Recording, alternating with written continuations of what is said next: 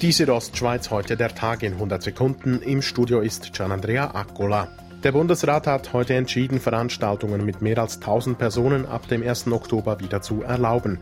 Neben strengen Schutzmaßnahmen müssen Veranstalter vorgängig eine Bewilligung des jeweiligen Kantons einholen. Damit komme eine weitere anspruchsvolle Aufgabe auf die Kantone zu, sagte Bundespräsidentin Simonetta Sommaruga. Umso mehr braucht es jetzt einen engen Austausch zwischen Bund und Kantonen sowie natürlich auch den anderen Akteuren, weil nur gemeinsam können wir die Verbreitung des Virus stoppen. Dass die Tausendergrenze bei Veranstaltungen gefallen ist, überrascht den Bündner Gesundheitsdirektor Peter Payer nicht. Er will jetzt bei Großevents die Maskenpflicht ausdehnen. Und wir müssen schauen, wie man das in diesen Grossveranstaltungen machen kann. Wir haben auch schon gehört von Veranstaltern, gerade im Sport, dass sie gesagt haben, okay, Maskenpflicht im Stadion, das kann man machen. Im Oktober soll alles bereit sein, damit größere Veranstaltungen auch in Graubünden wieder stattfinden können.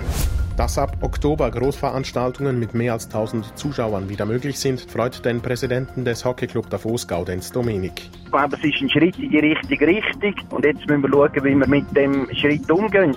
Ob die Eishockey-Saison wie geplant am 18. September startet, ist noch unklar. Darüber will die Liga laut Dominik in den nächsten Wochen befinden. Die Arbeitslosenversicherung soll 14,2 Milliarden Franken an Bundesgeldern erhalten. Der Bundesrat will damit verhindern, dass die Lohnbeiträge bei Arbeitnehmern und Gebern erhöht werden müssen.